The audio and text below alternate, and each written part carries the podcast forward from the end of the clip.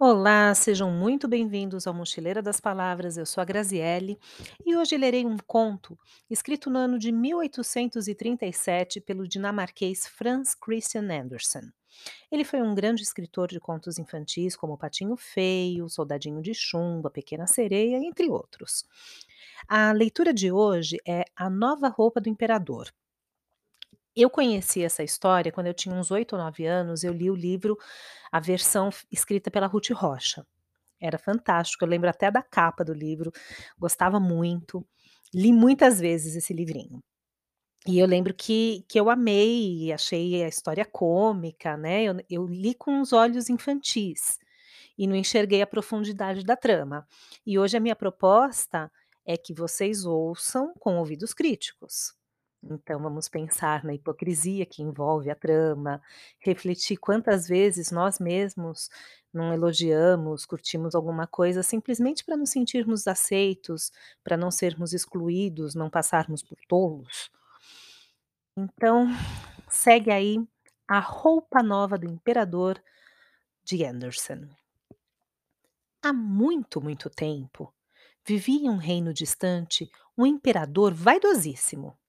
Seu único interesse eram as roupas. Desfilava vestes belíssimas, luxuosas e muito caras para a corte.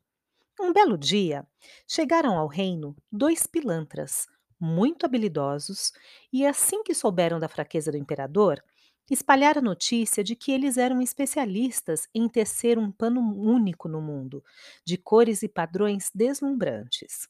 E o mais impressionante, segundo eles, era que as roupas confeccionadas com aquele tecido tinham o poder de serem invisíveis para as pessoas tolas ou que ocupassem um cargo sem merecê-lo.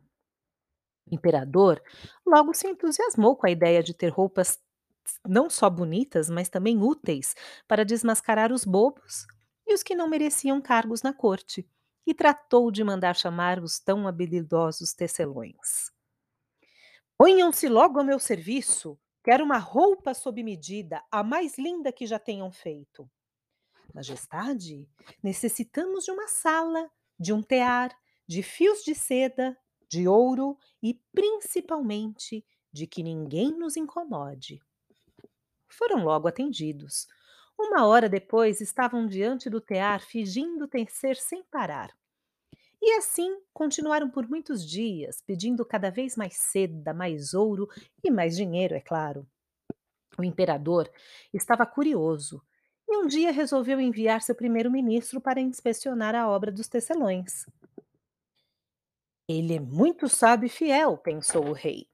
Com certeza conseguirá ver esse tecido tão extraordinário e nada me esconderá. Mas quando o velho ministro chegou em frente ao tear, nada viu. Preocupou-se, ficou em dúvida. Mas isso não significa que eu não seja digno do cargo que ocupo? disse a si mesmo aflito. Aos tecelões, porém, que lhe perguntavam com insistência se o padrão do tecido era de seu agrado e se as cores harmonizavam, ele respondeu entusiasmado: Mas é claro, é magnífico! Nunca vi coisa igual. O ministro levou ao conhecimento do imperador os progressos da confecção e, por precaução, elogiou o extraordinário bom gosto dos dois profissionais. Por nada neste mundo admi- admitiria ter olhado para um tear vazio. Na cidade já não se falava em outra coisa, senão na roupa nova do imperador e de seus poderes mágicos. Dizia-se que custaria uma fortuna, mas que bem valia o preço. Poderia desmascarar ministros e secretários. Na corte, em compensação, muitos impostores e aproveitadores do cofre do reino não dormiam tranquilos e aguardavam com temor o momento em que o imperador iria enfim vestir a tão famosa e denunciadora roupa. Transcorreram mais cinco ou seis dias. E o imperador, que não aguentava mais esperar, resolveu ir em pessoa visitar os tecelões. Com uma comitiva de guardas e escudeiros e acompanhado por seu fiel primeiro-ministro, que tremia de medo, foi ver o trabalho dos dois impostores, sendo recebido com enorme solenidade e bajulação. O imperador e sua comitiva foram conduzidos à sala do tear. Majestade, observe a extraordinária beleza e perfeição do desenho, disse o velho ministro com voz trêmula. O imperador permanecia calado, estava assombrado. Ele não via nada, apenas o tear vazio.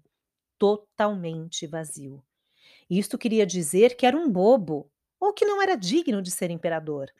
Coitado de mim, pensou. Nada poderia ser pior.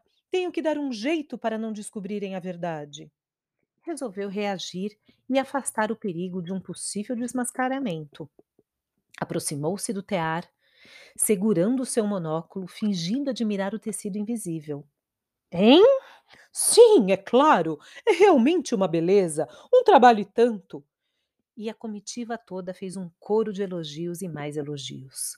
Nenhum membro do séquito iria confessar não estar vendo nada, pois ninguém queria passar por tonto ou ser considerado indigno do cargo que ocupava.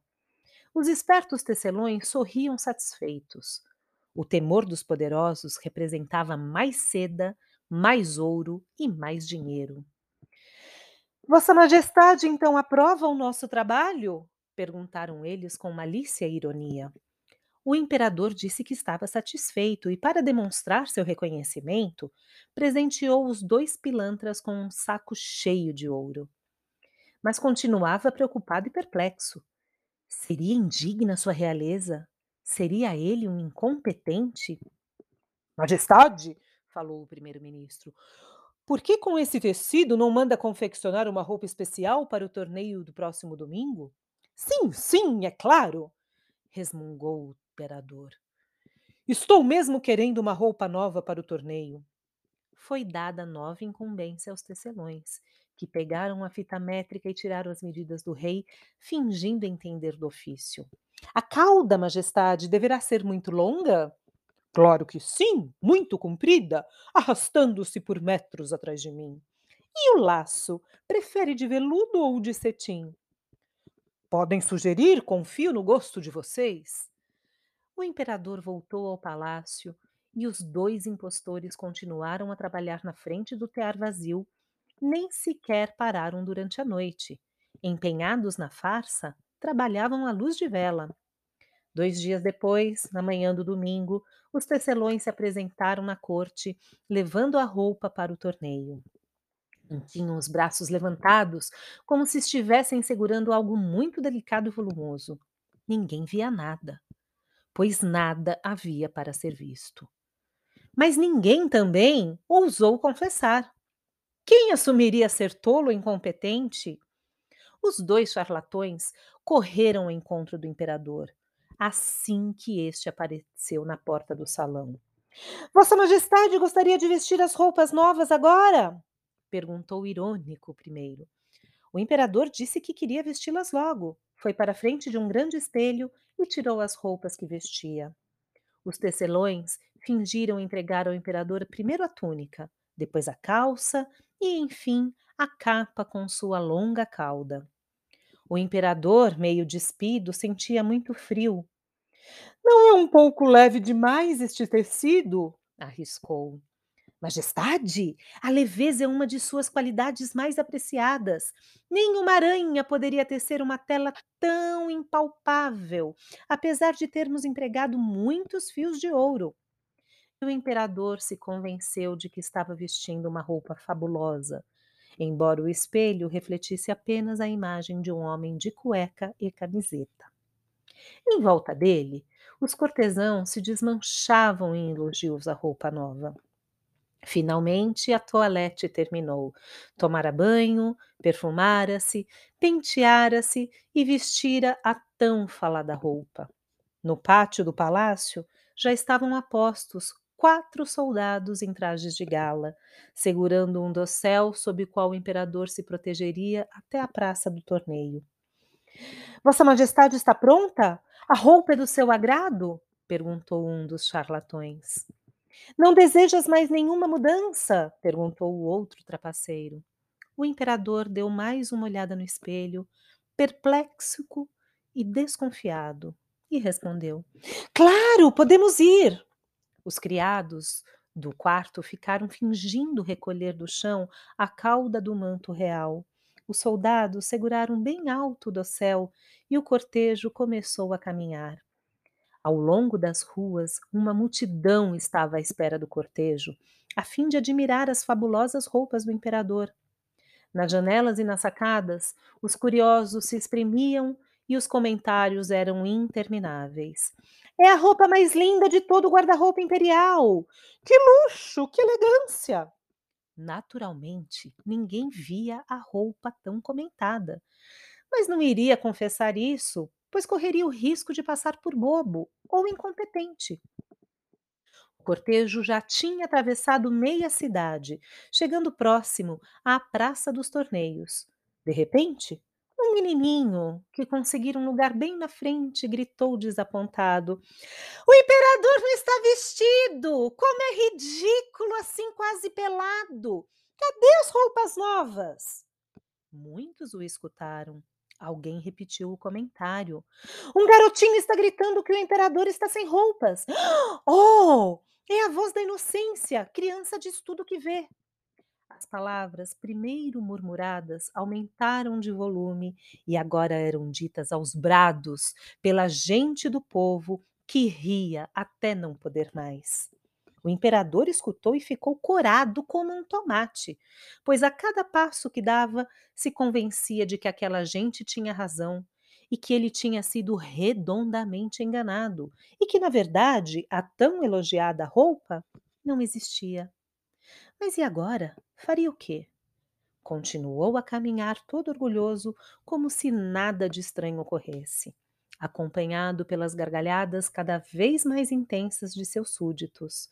Os dois charlatões nunca mais foram vistos, fugiram com todo o ouro e o imperador aprendeu que a verdade é a pior inimiga do reino. Um grande abraço a todos. Graziele.